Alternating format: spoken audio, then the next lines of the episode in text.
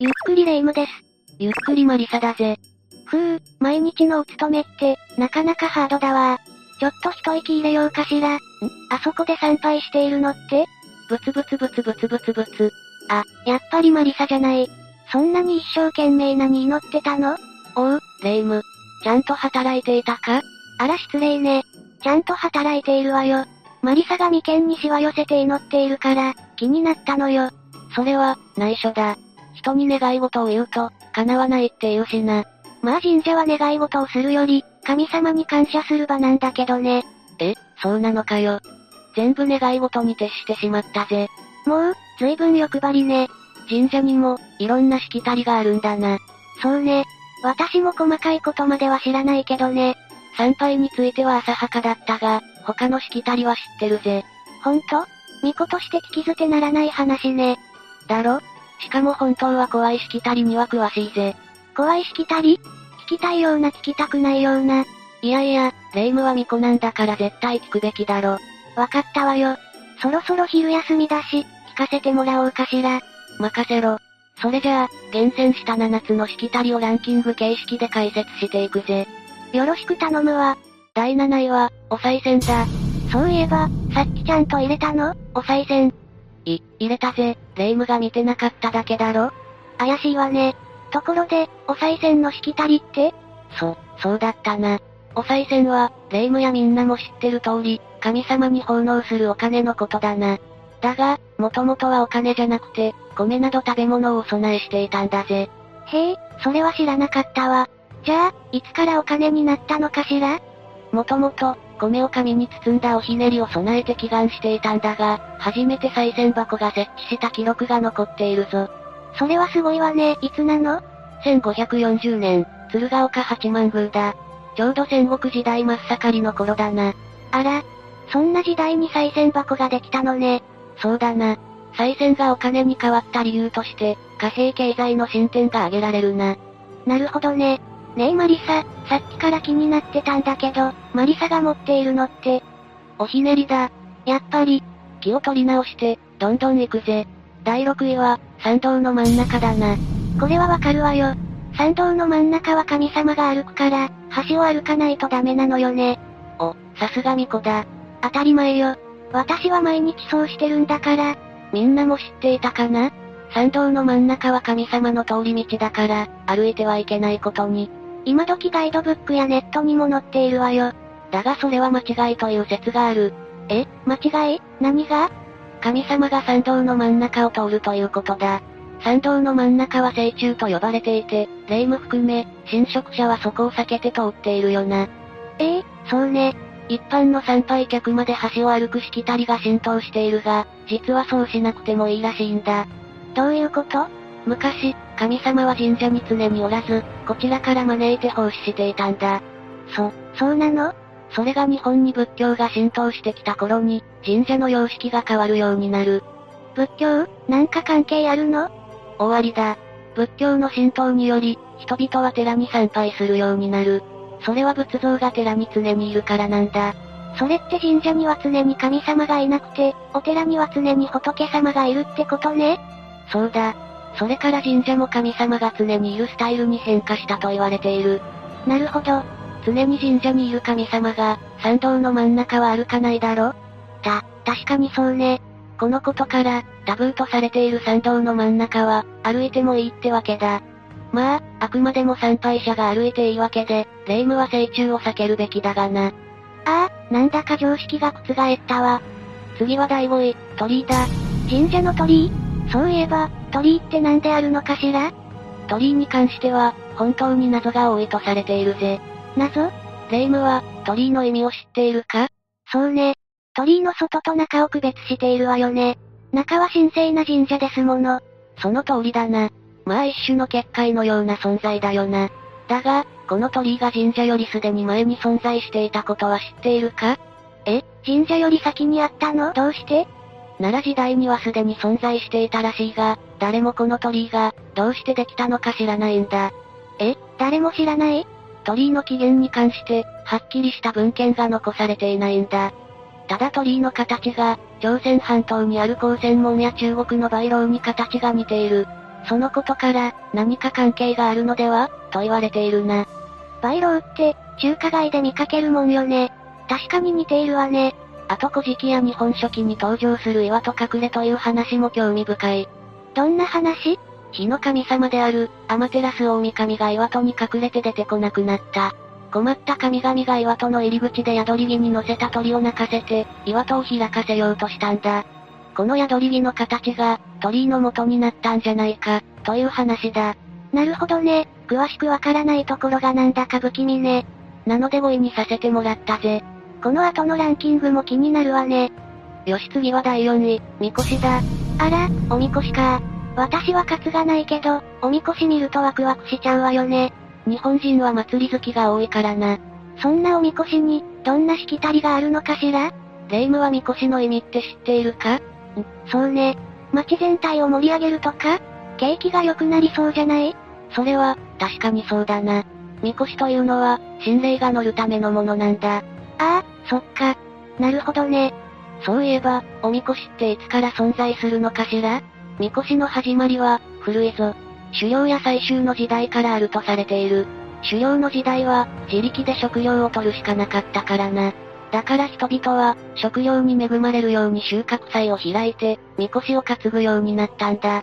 祭りが終わると、そのみこしは取り壊され、また次の祭りが来たら新しいみこしを作っていたらしいぜ。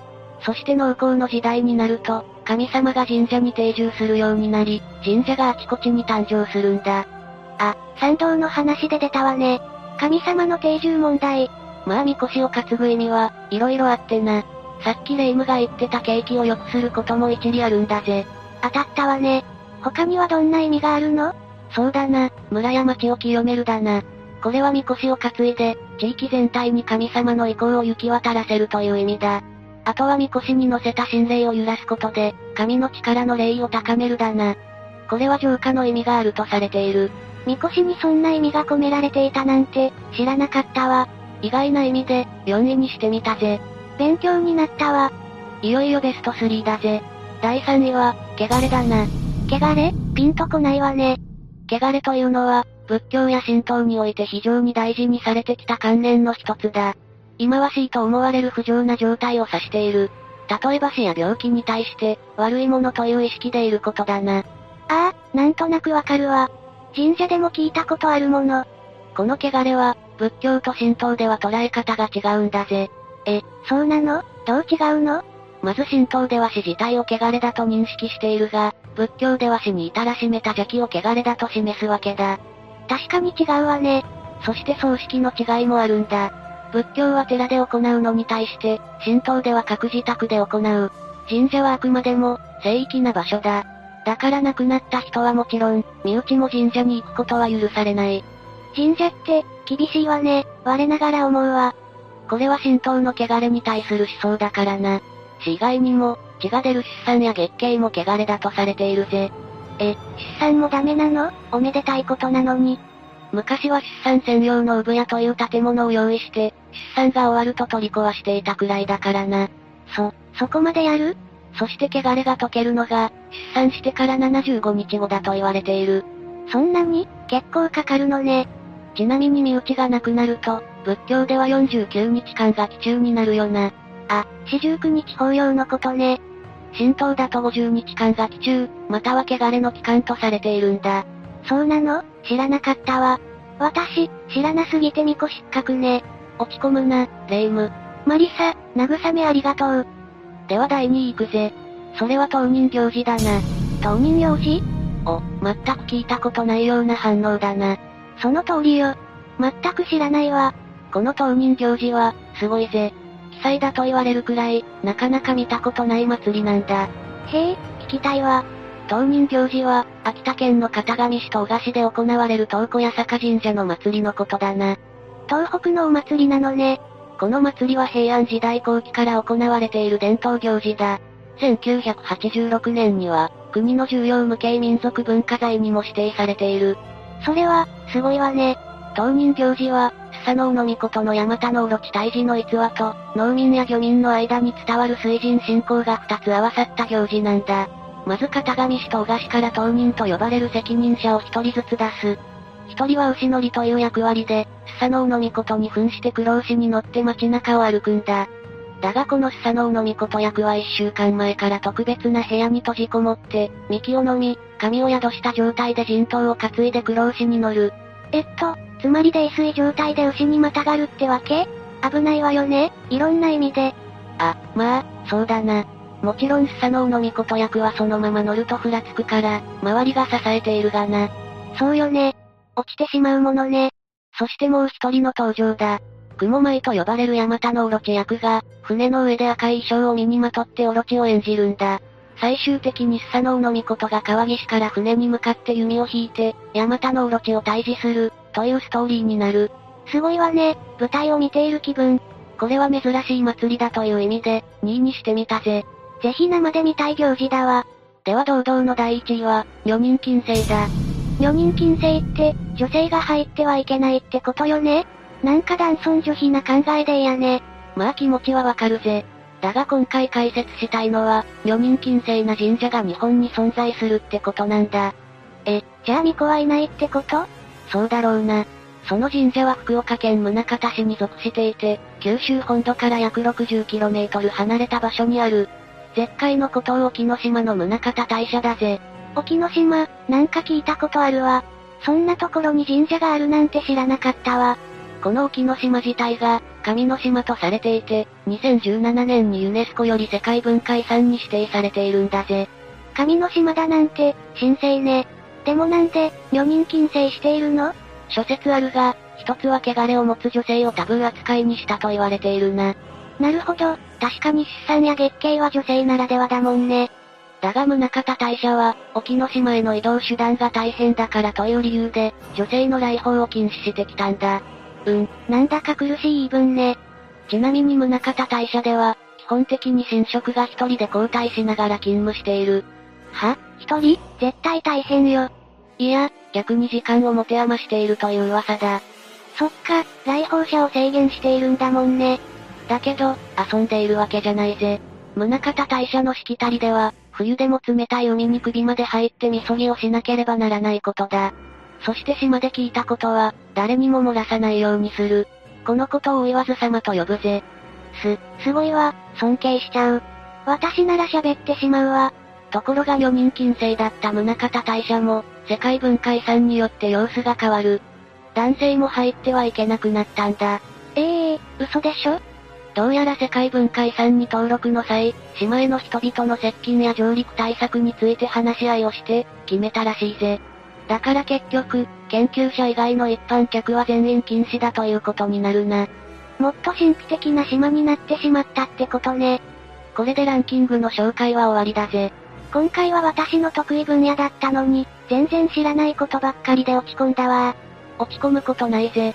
霊夢だって毎日お勤め頑張っているだろま、まあね。それでも勉強不足だと思ったわよ。そのままの霊夢で十分だぜ。今日のマリサ、優しすぎる。あれなんか髪が落ちてる。えっと、なになに霊夢に食べ物を横取りされませんように、霊夢のいびきが治りますように。あ、これは、違うんだ霊夢。これってまさか、最初にマリサが祈ってた願い事なんじゃ。いや、これは、前に私が買ってきたシュークリームを霊夢が食べただろだから。それにしたって、他にも私のことばかり書いてあるんだけど、さて、今回の解説はここまでだな。うまく逃げたわね。最後までご視聴ありがとうございました。